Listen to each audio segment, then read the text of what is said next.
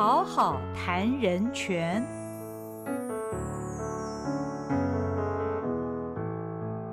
嗨，大家好，欢迎您来到《好好谈人权》节目，我是赵新平。今天我们要谈论一个主题，是医疗人类学家刘少华所写的一本书《疫病与社会的十个关键词》。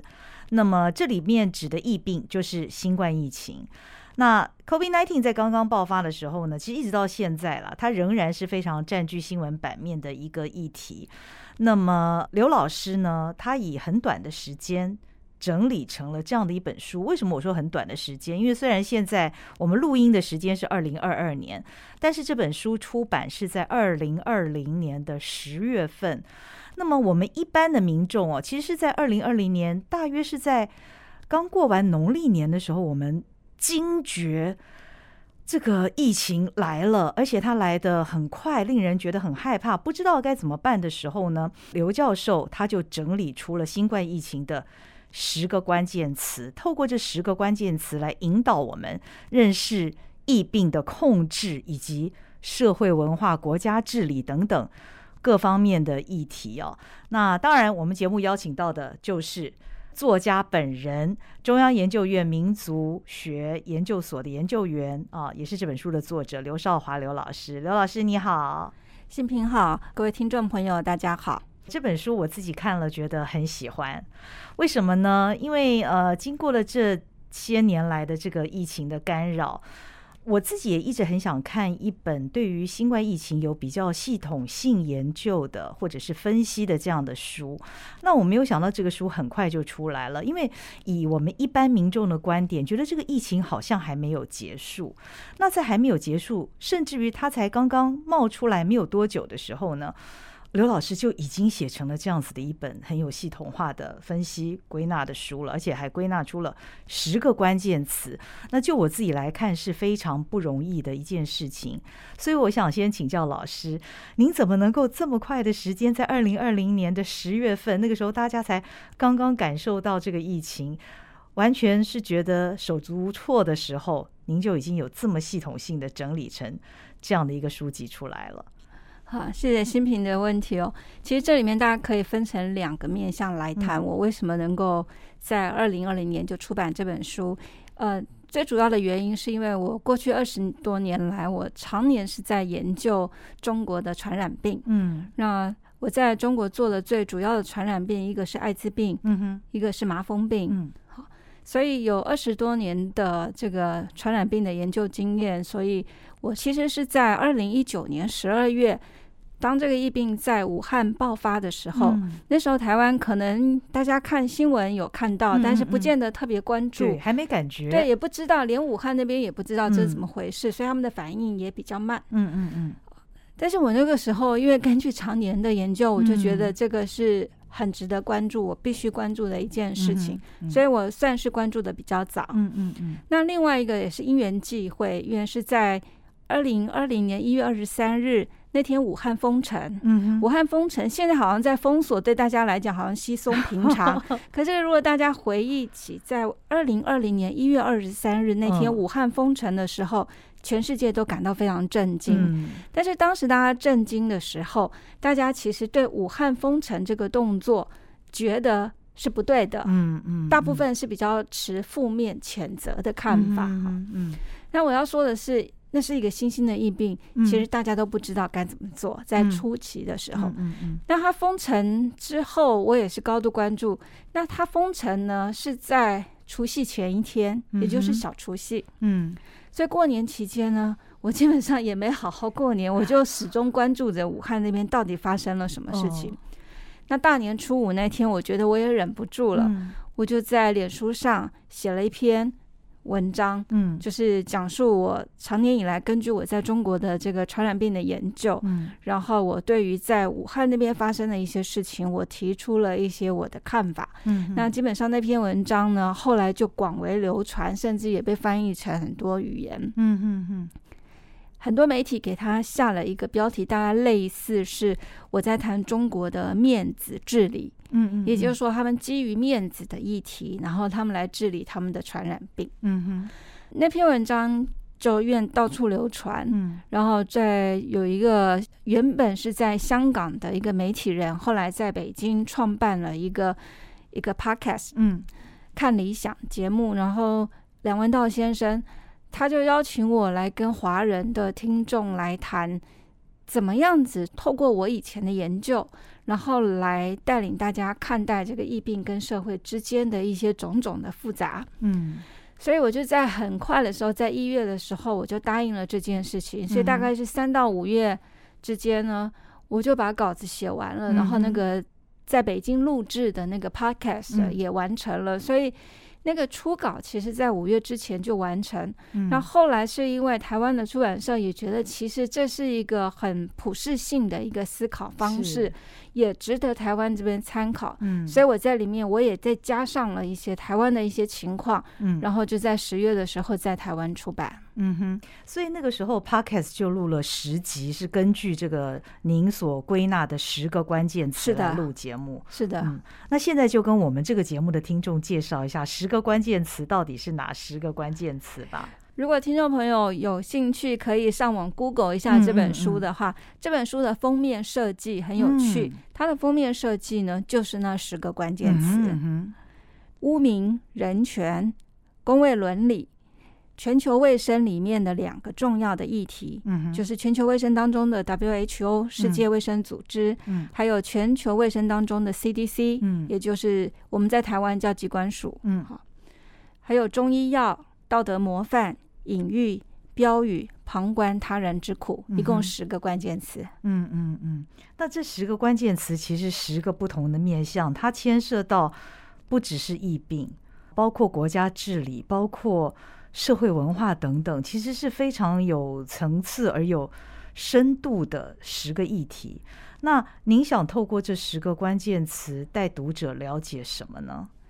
其实是我觉得，因为根据我常年来的研究，这十个议题是我觉得在做传染病相关的社会研究的时候，我觉得几乎每一个社会不同的时空，这十个关键词都可以。透过他们，让我们看到这个社会反应。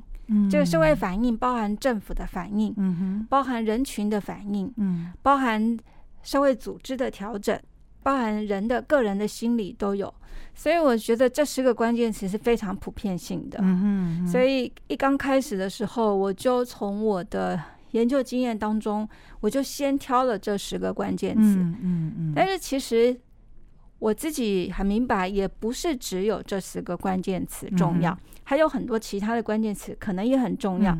可是，在当时因为时间有限，而且力气也有限，所以我就先挑了十个我觉得无论如何都值得我们讨论的关键词。嗯，那至于这十个关键词的顺序的安排，有没有一些逻辑在里面呢？有一个大方向逻辑，但并没有一个绝对的的原则。比如说污名，是因为长年以来我的研究当中讨论污名，跟我的目的其实是会希望能够让大家检视看到污名是怎么发生的。嗯嗯嗯嗯，它不是一个。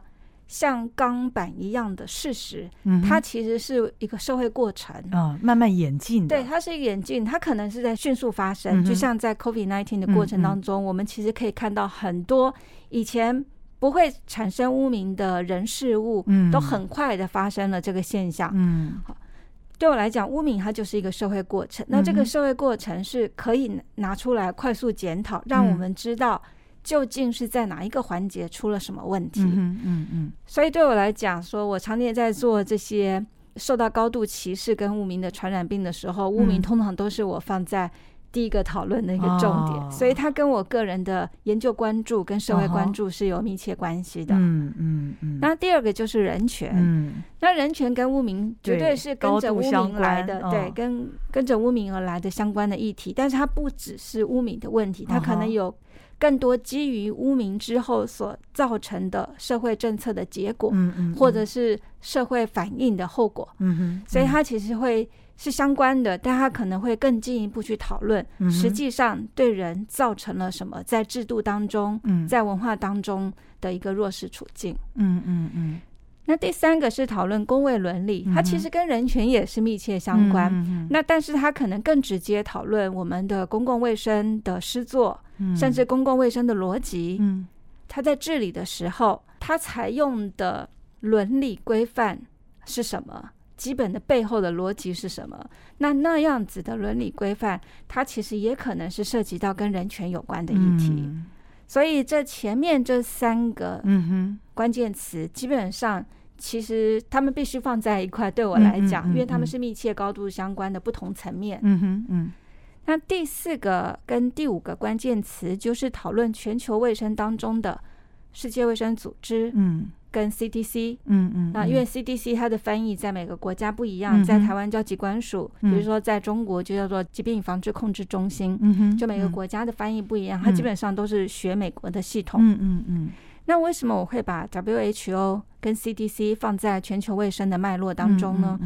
因为呢，这个 WHO 跟 CDC 这个制度，WHO 大家很清楚，它是联合国的一个下面的一个机构。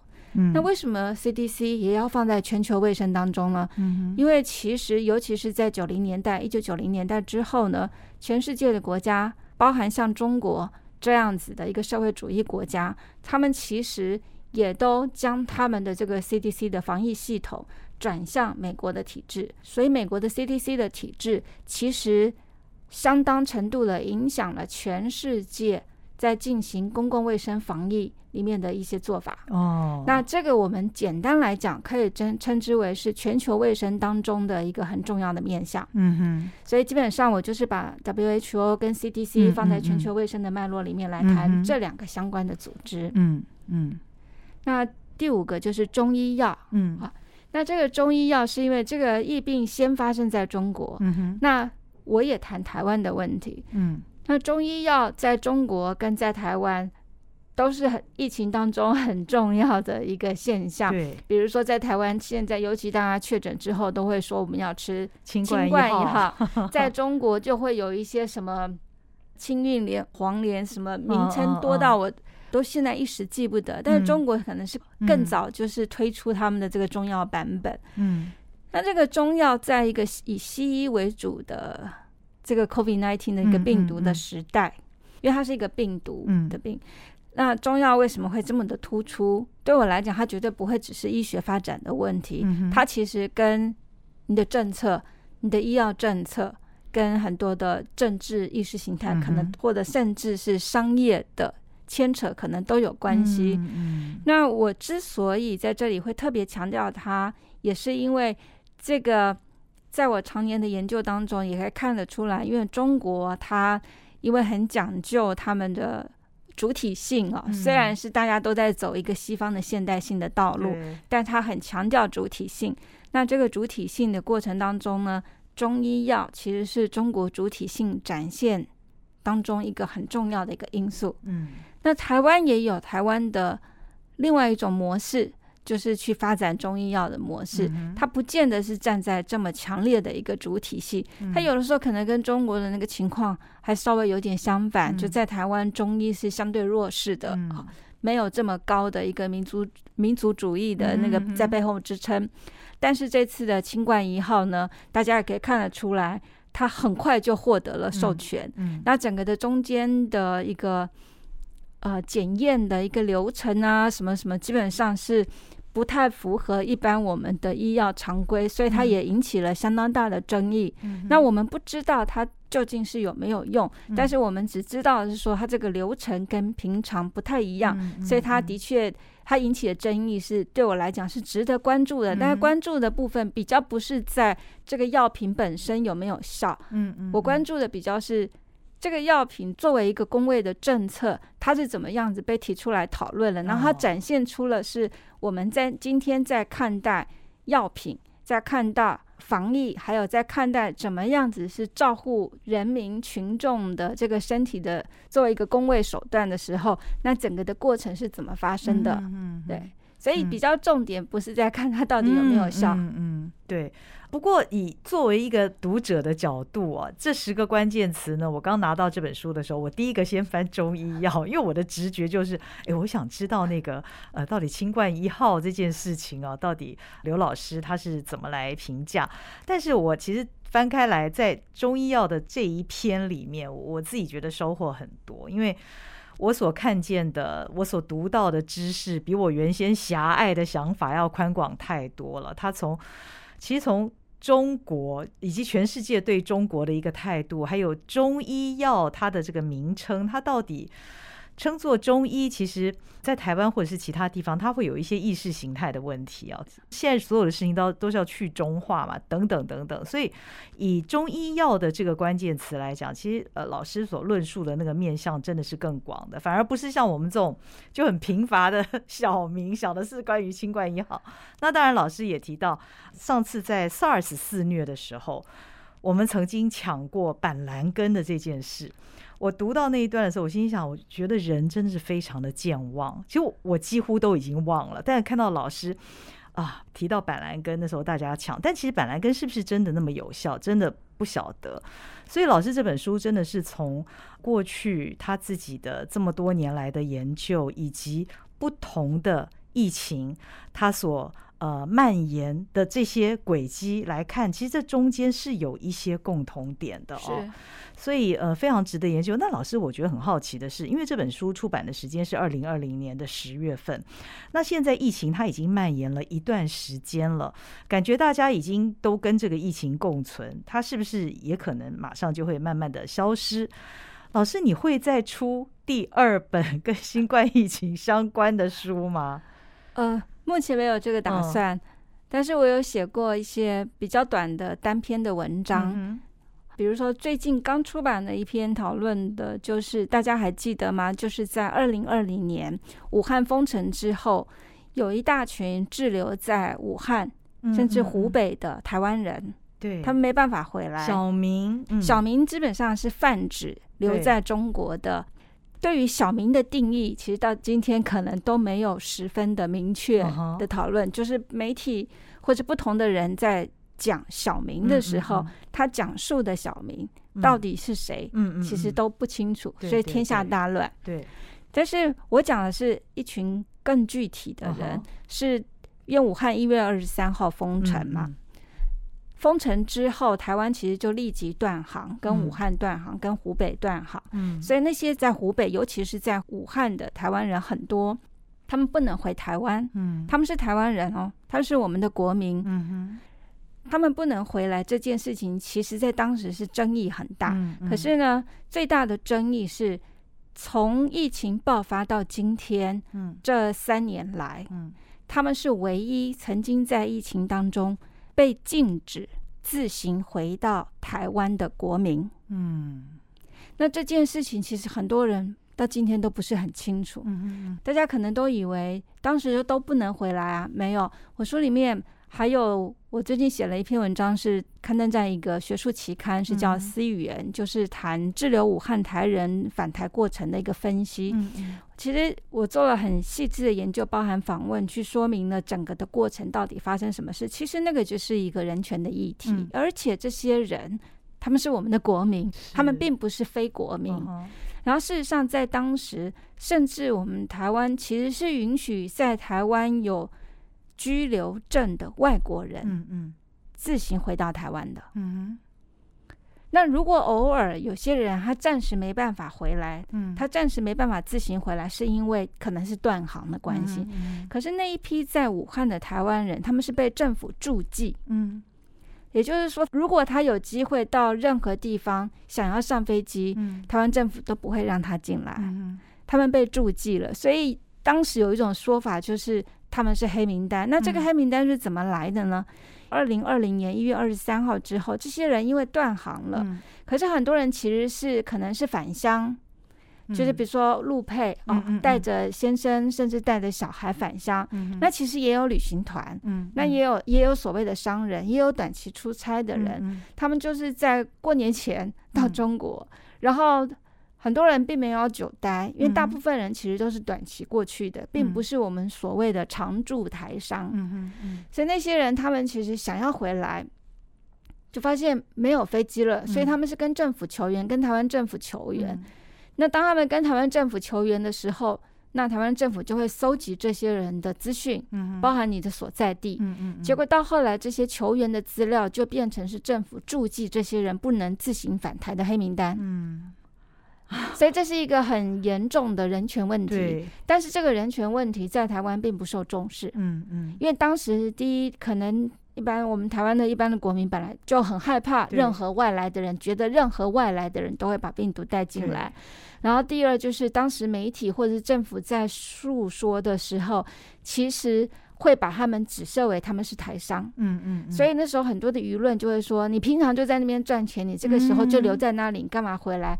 所以其实是模糊焦点，嗯嗯，至少有一大批人，他们并不是常住的台商，他们都是短期过去的人，可是这些人的声音呢？都没有办法出来，嗯在那个时候，嗯所以可是我就在那个时候，我其实就有机会就接触到这些人，然后整个二零二零年，我其实都在访问他们，嗯嗯嗯，那个后来就写成了一篇比较详细的记录。那我写那篇文章主要的目的，我觉得其实也就是留下历史记录，嗯因为我觉得其实在过去，尤其是在初期的时候，我们很多我们曾经做过的事情，包含我们犯错的事情。包含我们其实希望未来台湾可以更好的一些作为的检讨的改善的事情，其实都没有被好好的留下来那个过程记录。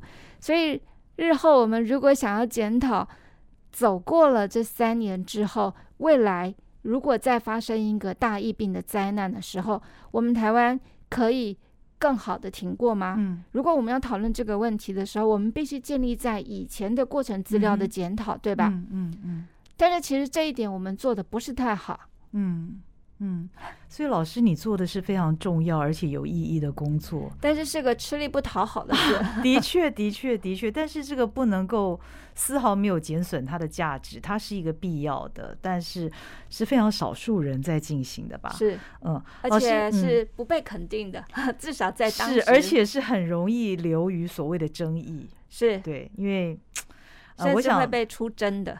的确，的确，的确，我想，我想这个所有的听众，大家一听也也都明白这个意思哦，就是真的很可惜。不过，但是老师仍然留下这样子非常珍贵的一个历史记录。那刚刚我们十个关键词，后面还有好几个，包括像是道德模范、标语、隐喻，还有旁观他人之苦，这个也是老师你认为应该把它列为这个十个关键词里面的。其中的几个哈，嗯，道德模范。是，嗯，这个道德模范呢，大家可能一时会想不清楚，但是如果大家还记得，中国不是有一个钟南山，他在中国就是有名到，对，我想很多台湾人可能也都听过了，对对对，因为他一直都是中国政府的防疫支柱嘛，嗯嗯，那他也很快就获得中国最高阶的荣誉勋章，嗯，那在台湾呢？我们也有我们的道德模范，那这个道德模范，也许我们并没有给他一个正式的一个奖章，但是大家一想到他了，他就是我们的英雄。嗯，这样子的一个英雄化的人物在台湾也不少。嗯，我也不需要点名，大家可能心里都有数。嗯哼，那所以我就觉得说，我们要怎么我们在看待这些什么样子的人会变成英雄？嗯，什么样子的人会变成大家歌颂的道德模范？这个其实是值得我们。尤其是我是一个学者，我觉得他是值得我们来做批判性的反思的。我们并不是要做人身攻击，所谓的批判性反思不是要做人身攻击，而是去理解一个社会现象，它是在什么样子的情况之下被创造出来，被维系出来，甚至它所传递的讯息会用来巩固一些特定的意识形态。我觉得这个是我们做学术研究的时候，我习惯性。我会觉得要去检视的一个社会过程。嗯嗯嗯。那标语呢？我相信在整个的疫情当中，口号这件事情，大家一定要啊，对，而且大家应该很有感。对，很多人我们平常都在嘲笑中国是个标语口号大国，但其实我们台湾也不遑多让。我们从一刚开始。当时口罩很缺嘛，嗯，就你先戴我 OK，大家还记得这个口号吗？或者是我们有各式各样的口号，都是要来推动一个特定的一个做法，但是那个做法常常就在那个口号的过程当中，把很多的复杂的面向，甚至。背后可能会牵扯出的一些平等或者是不平等的一个讯息都淡化掉了。嗯，因为口号它就叫的震天嘎响嘛。嗯嗯。所以对我来讲，我从来就在讨论口号跟标语的问题。嗯。它也许在瞬间的动员很有用。嗯嗯。但是对于我们要去思考一件事情的是非对错，或者是呃黑白灰色地带的事情的时候，就可能造成思考上的障碍。嗯。它会让我们。没有办法去把事情的复杂度看清楚，因为它简化了很多的思考。那这个是我觉得在讨论标语的时候，我觉得很想提醒读者，就是我们在看待任何的社会动员，一个因为一个疫病的灾难当中，社会动员是一个很显著的一个社会现象。嗯，那我们在看社会动员的时候。标语很重要。嗯哼，其实我们就想一想，我们台湾最熟悉的社会动员是什么？其实还不是疫病的灾难防疫，嗯，而是选举。所以选举也是每天都在喊口号。嗯，我们在多大的程度上其实是被口号所影响，被标语所影响，然后其他的都不用思考了。嗯嗯。所以其实标语它很可能可以瞬间成就一些人群的行为动员。嗯，但是它可能也带给社会。很多简化思考的障碍，嗯，那这是我想要提醒读者，是说这点也许是值得大家注意的。嗯，我觉得老师真的是学者，这个追根究底的精神，嗯因为这是我的工作，我的责任嘛。嗯嗯，对。那倒数第二个的关键词就是隐喻。嗯，那隐喻这件事情，其实是在做疫病研究里面很关键的一个思考。嗯哼。大部分人不一定会想得到，嗯，但是呢，我们做一边研究人就很清楚，我们很多的思考其实都是受隐喻的影响。那这个隐喻大部分的时候，它很可能是来自于过去连接在其他我们认为不好的人事物或者是疾病身上的一些标签。然后，当一个新的人事物出现了一些我们觉得我们不喜欢的特质的时候，我们很可能就会借用那个隐喻，嗯，来贴到我们现在所不喜欢的这些人事物之上。嗯，举例来讲，大家都很清楚，比如说艾滋病，嗯，好。那这个艾滋病的这个隐喻，它在最早刚开始出现在人类社会当中的时候，它其实被称作二十世纪的麻风病。嗯嗯嗯，这也就是一种隐喻嘛，因为麻风从来一种标签，一种标签的贴上去，就是我不喜欢，这是很可怕、很很令人生厌的一个疾病。那这个新冠一出来，它首先先被贴上 SARS。嗯，那 SARS 曾经在我们记忆当中是一个非常可怕，嗯，而且代表了跟中国有关的所有的不好。然后中国又是我们台湾长期以来 是我们的在政治上的敌人，嗯，对，所以这些所有种种我们不喜欢的隐喻，它会瞬间的就集结到了这个从武汉传出来、爆发出来的这个新冠的的病毒。嗯，那这些东西所有贴上去之后，我们就可想而知，比如说刚才我们讲的小明，嗯，或是刚才滞留武汉的台湾人，嗯哼，这些人就受到很大的影响了。嗯，其实他们跟留在我们台湾的国人，或者在世界各地有台湾国籍的国人的处境都是一样，甚至在当时他们是更困难的。所以，台湾作为一个国家，对于国民应该是在困难当中对国民要伸出援手的。可是，在当时，我们的政府其实是第一刀就把这个这个连结先切断。在外防堵对，虽然后来政府还是没有忘记他的责任，还是必须把他们带回来，但整个过程牵扯了很久，因为两岸之间当时的协调又完全断掉了。所以我要讲是说，为什么我到最后来谈隐喻？因为前面不管是讨论污名，或是人权，或者是中医药或道德模范，很多这些关键词。其实它跟都跟我们对于一个人事物的隐喻关联思考是有关系的，所以到最后我觉得隐喻这件事情很重要，它可以回过头来让我们去思考，我们究竟是受到什么样子的影响，然后来面对一个新的新兴现象这样子。嗯嗯嗯。那最后一个议题是旁观他人之苦，因为这些疫病，我常年研究的疫病。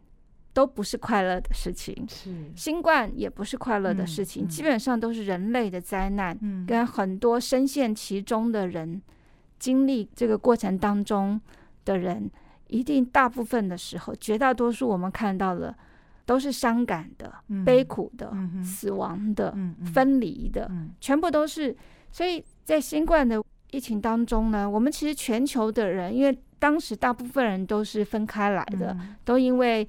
自我隔离或者是封锁，各式各样的原因，我们其实都不太能相聚。嗯，可是大家基本上都透过社群媒体，透过网络，我们可以看到全世界的人到底经历了什么苦。嗯，所以其实我们都在旁观他人之苦。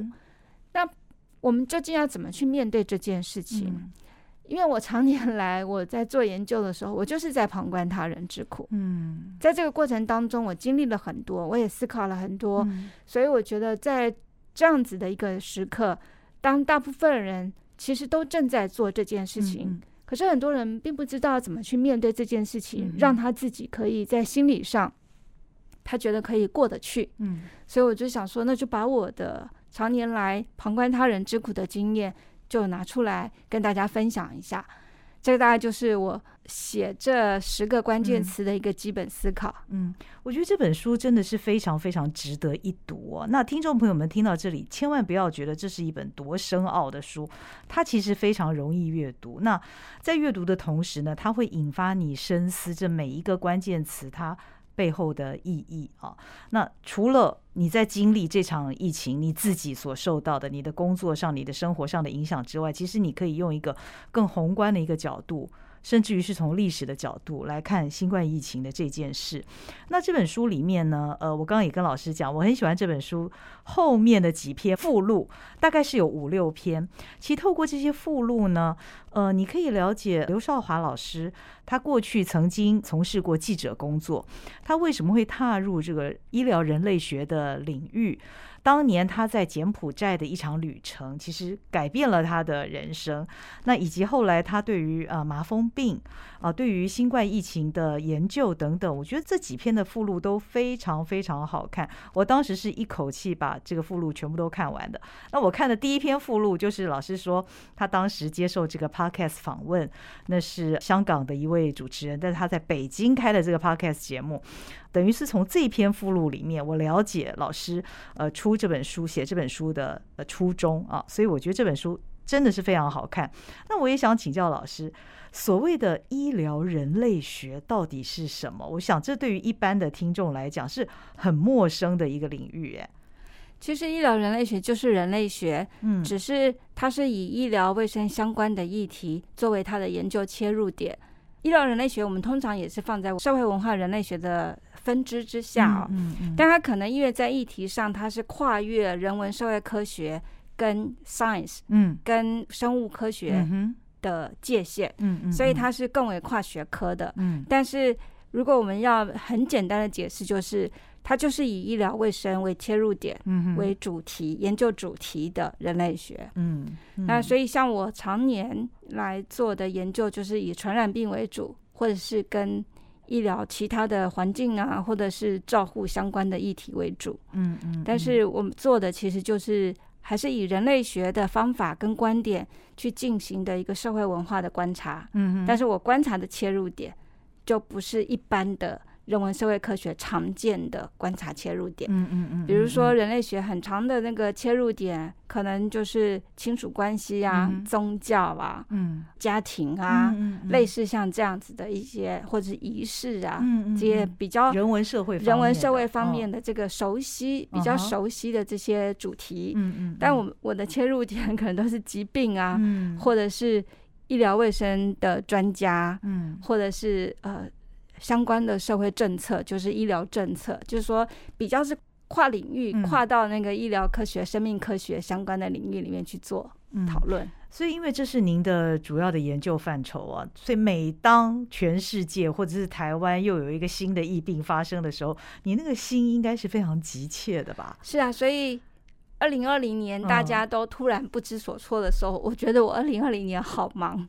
嗯，就是忙着一直在看发生了什么事情，因为平常我们做研究的时候，大部分的时候我们会去采用一个研究主题，都是那个研究的事件哦，嗯，或者是那个社会过程已经发生一段时间了，然后我们大概会看到它有一个方向了，嗯，这个时候我们人文社会科学人才比较会去做研究，比较属于后设型的研究。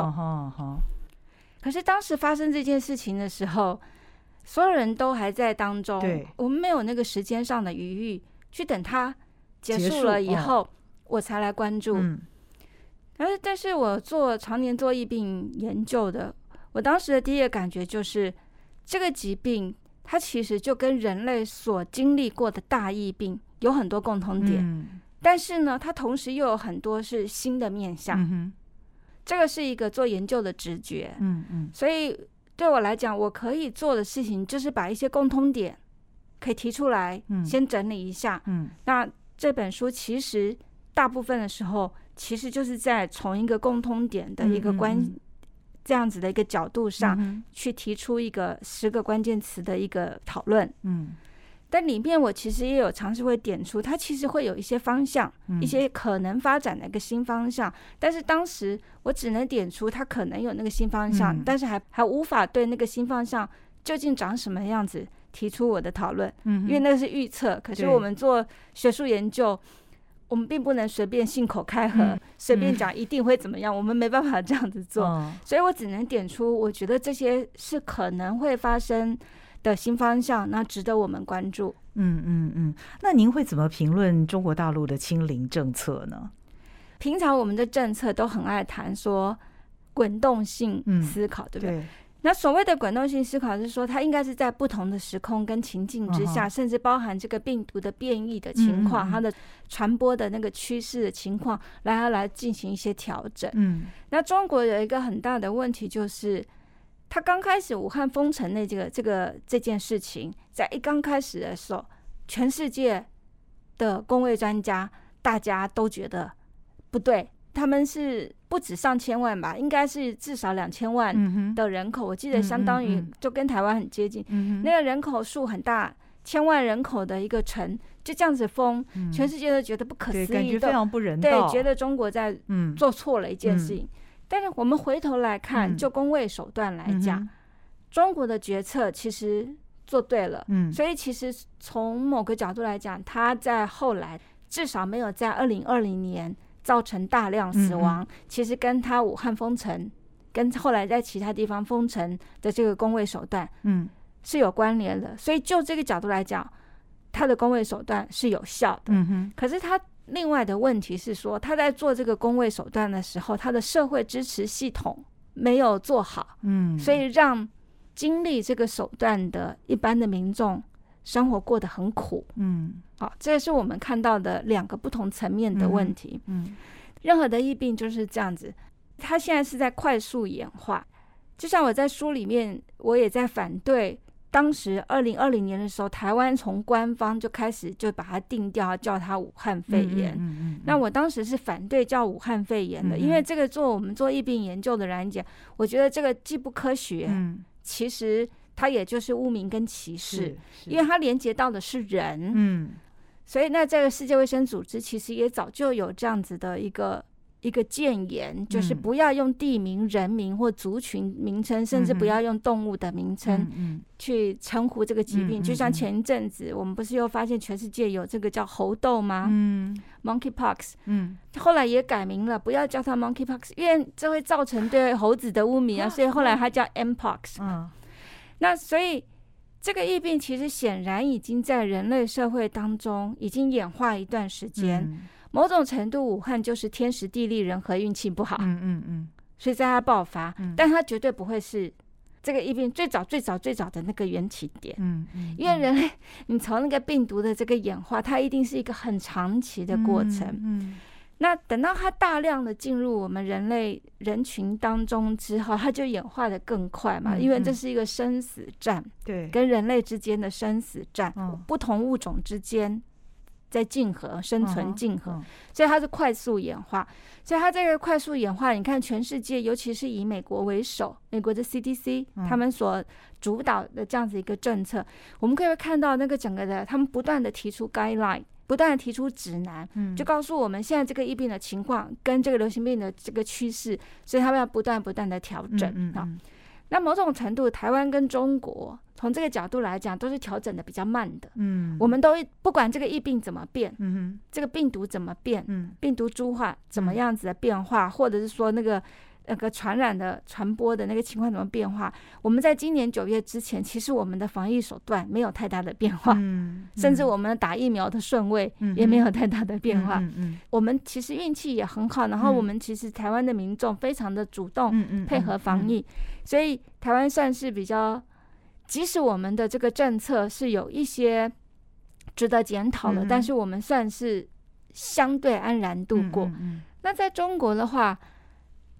全世界的变动这么大，那他从一开始他的疫病就用这种强力的工位手段把它控制下来了。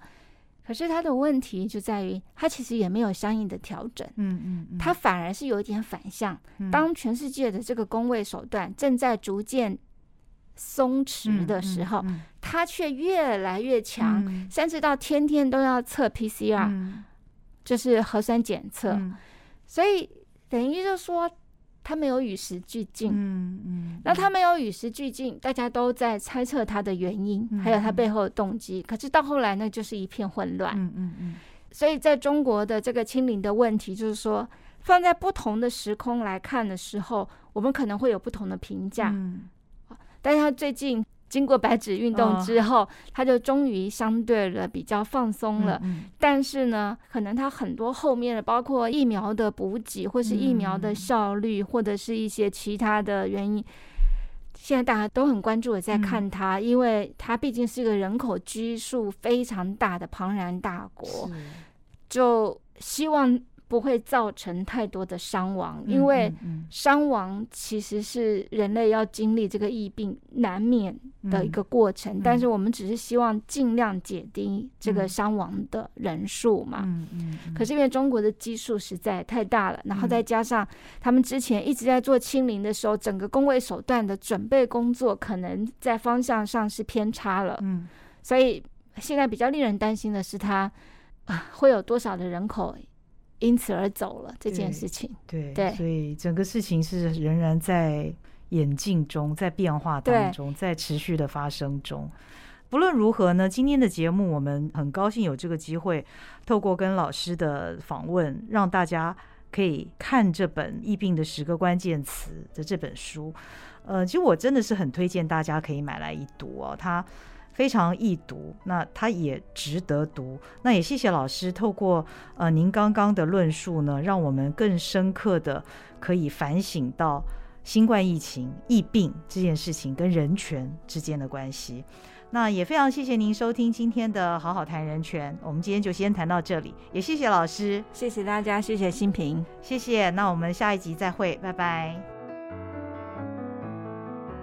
本节目由国家人权委员会委托国家教育研究院与好好听文创公司共同制作。